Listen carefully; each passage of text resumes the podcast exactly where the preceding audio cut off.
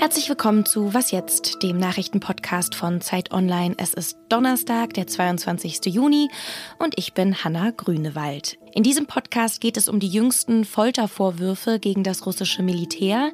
Außerdem schauen wir in die Schweiz. Da haben die Schweizerinnen nämlich bei einem Referendum für ein neues Klimaschutzgesetz gestimmt. Wir sprechen gleich darüber, starten jetzt aber erstmal mit den Nachrichten. Ich bin Anne Schwed, guten Morgen.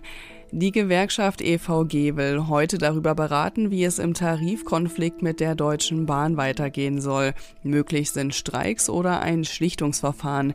Die EVG hatte die Verhandlungen mit der Bahn am Abend für gescheitert erklärt.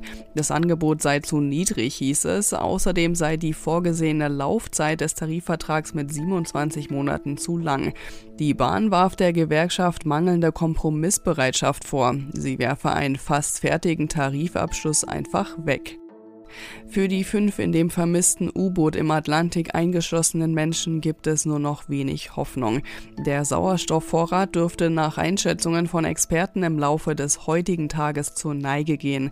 Die Rettungskräfte hatten zuvor zwar mit Sonargeräten Klopfgeräusche festgestellt, können aber nicht mit Sicherheit sagen, ob sie tatsächlich von dem U-Boot stammen. Die US-Küstenwache teilte mit, dass die Zahl der Schiffe, die nach dem U-Boot suchen sollen, von fünf auf zehn verdoppelt werden soll. Außerdem sollen zusätzliche Tauchroboter zum Einsatz kommen.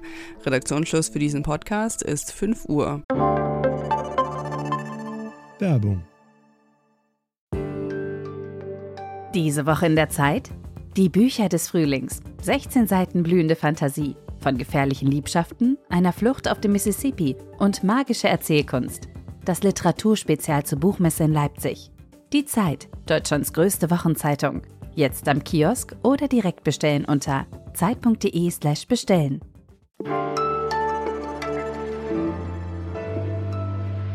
Beim folgenden Thema geht es um Gewaltbeschreibungen. Wem das heute Morgen noch zu viel ist, der kann und sollte dieses erste Gespräch überspringen. Wie grausam Kriegsführung sein kann, das hat die Psychologin Angelika Jatsenko in der zentralukrainischen Stadt Polvata bei einem Gespräch erfahren. Sie hat mit zwei Soldaten gesprochen, die ihr erzählt haben, wie russische Soldaten sie gefoltert haben. Wochenlang seien sie verprügelt worden und dann hätten die russischen Soldaten sie kastriert. Folter, Vergewaltigung, Kastration, das sind Kriegsmittel des russischen Militärs. Auch die Vereinten Nationen erheben diese Foltervorwürfe gegen das russische Militär. Andrea Jeska berichtet als Reporterin vor allem aus Kriegs- und Krisengebieten und sie war bis letzte Woche in der Ukraine und ich kann jetzt mit ihr darüber sprechen. Hallo Andrea. Ja, hallo Hanna. Was wirft die Psychologin dem russischen Militär vor? Die Psychologin hat zwei selbstmordgefährdete Männer behandelt, die aus der russischen Kriegsgefangenschaft zurückkehrten und sagten, sie seien kastriert worden. Und es mehren sich Aussagen, dass es viele, womöglich hunderte solcher Fälle gibt. Warum foltert das russische Militär? Also was ist deren Ziel? Also es gibt mehrere Ziele. Eines ist die Verbreitung von Angst und Entsetzen in einem Maße, dass die Menschen Mut und Hoffnung verlieren. Denn so kann man Widerstand und Kampfeswillen brechen. Der US-amerikanische Historiker Timothy Snyder nennt Putins Vorgehen zudem ein Genozid und begründet diese Aussage damit, dass Putin der Ukraine das Existenzrecht abspricht, sie also vernichten will. Radikalisiert sich denn da was, was am Anfang noch nicht so war? Also inwieweit steckt da eine Methode dahinter? Folter ist keine Methode der Russen, die erst in diesem Krieg zum Einsatz kommt. Da muss man gar nicht bis auf die Geschichte der Sowjetunion unter Stalin zurückblicken auch Putin hat in seiner Amtszeit bereits exzessiv im Zweiten Tschetschenienkrieg Ende der 90er Jahre foltern lassen. Die Menschenrechtsorganisation Human Rights Watch und Memorial sammelten damals Beweise dafür, dass Menschen an Ketten gebunden, hinter Wagen zu Tode geschleift oder geprügelt wurden.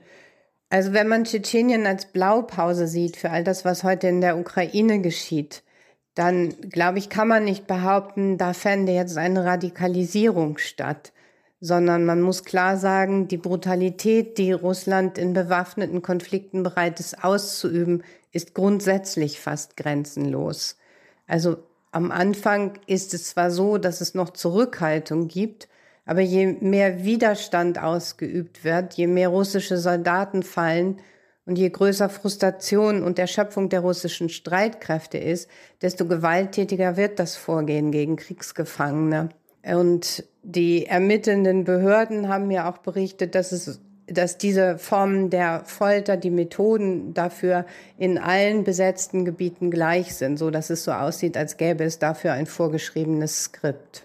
Kommen denn solche schweren Kriegsverbrechen vor Gericht? Also kann man damit Konsequenzen rechnen? Naja, Kriegsverbrechen werden in der Ukraine ja nicht erst seit Februar 2022 verübt. Also was im öffentlichen Bewusstsein lange untergegangen ist und wo noch immer untergeht, ist, dass im Osten der Ukraine seit 2014 Krieg herrscht. Allerdings wurde dieser im Westen als eingefrorener Konflikt bezeichnet und es gab kein Interesse, die Verbrechen zu ahnden. Das ist im Fall des gesamtukrainischen Krieges nun anders. Inzwischen gibt es ja mindestens 600 bestätigte Kriegsverbrechen.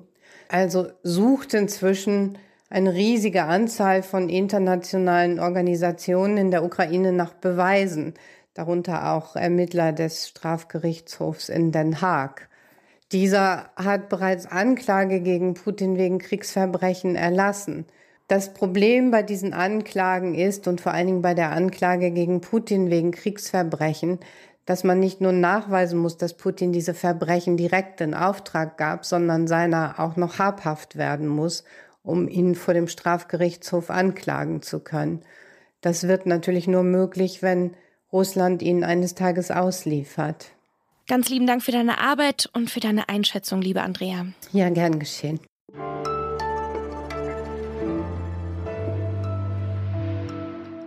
Und sonst so? In mancher Hinsicht wird es in Deutschland besser. Also in Sachen Gleichstellung der Geschlechter zum Beispiel. Das hat das Weltwirtschaftsforum bekannt gegeben. Die veröffentlichen nämlich jedes Jahr eine Rangliste, auf der sie 146 Länder miteinander vergleichen. Deutschland ist in diesem Jahr vier Plätze nach vorne gerückt, also auf Platz sechs. Vielleicht reicht es im nächsten Jahr auch für Platz fünf wenn Frauen dann auch genauso viel verdienen wie Männer. Da sieht es in Deutschland nämlich immer noch nicht gleichberechtigt aus. Frauen verdienen im Schnitt noch immer 18 Prozent weniger in der Stunde als Männer. Ja, wird Zeit, dass sich das ändert.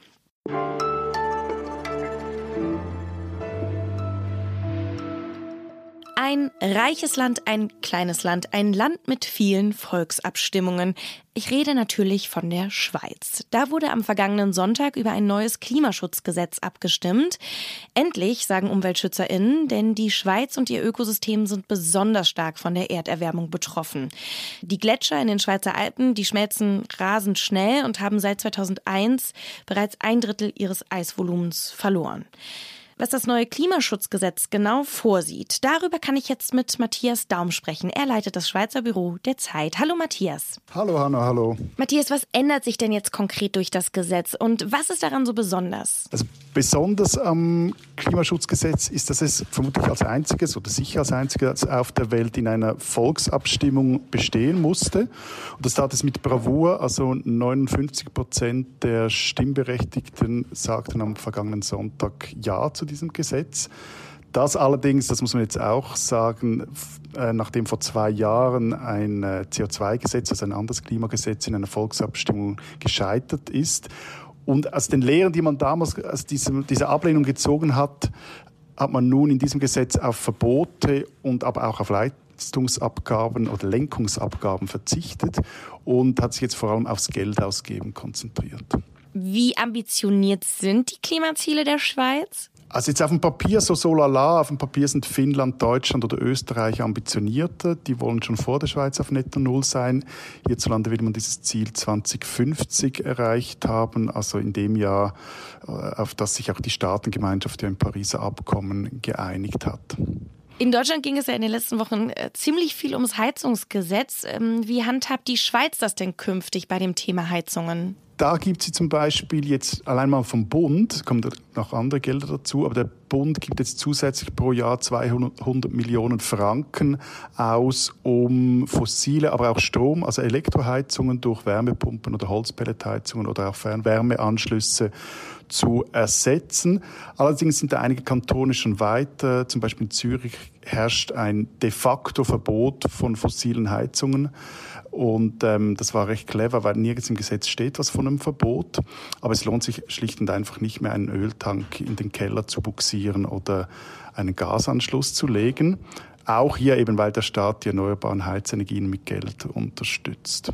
Wann geht's los und wann merken die SchweizerInnen was von dem Gesetz? Also fast eigentlich per sofort, beziehungsweise spätestens 2024 geht's los. Es, das, dieses Gesetz hat ja 15 Artikel, also so heißen bei uns die Gesetzesparagraphen, und deckt recht viele Dinge ab. Also zum Beispiel Artikel 12, wo drin steht, dass eigentlich alle Bundeserlasse und Kantonalerlasse, die irgendwie mit Klima zu tun haben, also Landwirtschaft, Forstwirtschaft, Straßenbau, Luftverkehr, eigentlich sollten die immer an diesem Ziel, die, das das Gesetz jetzt vorgibt, sich orientieren. Das ist eine Sollformulierung, klar, aber da hat das Gesetz doch eine gewisse Hebel oder könnte dazu führen, dass sich die Schweiz äh, auch verändert. Es war jetzt nach der Abstimmung immer wieder auch oder vor der Abstimmung die Rede davon, dass es jetzt schmerzen werde, dass es jetzt wehtun werde. Ich bin da ehrlich gesagt äh, überhaupt nicht von überzeugt, dass es das wird, sondern es werden sich Dinge ändern, aber mal auch solche, die man vielleicht gar nicht merkt oder die sich, mein Eindruck, eher relativ smooth bewegen werden. Ich danke dir für das Gespräch, Matthias. Danke dir, Hanna. Und das war's für den Morgen bei Was Jetzt. Heute Nachmittag informiert Sie Azadeh Peschman im Update. Wenn Sie Fragen haben, Anmerkungen oder Kritik, dann schreiben Sie uns gerne an wasjetzt.zeit.de. Ich bin Hanna Grünewald, sage Tschüss und auf bald. Ciao.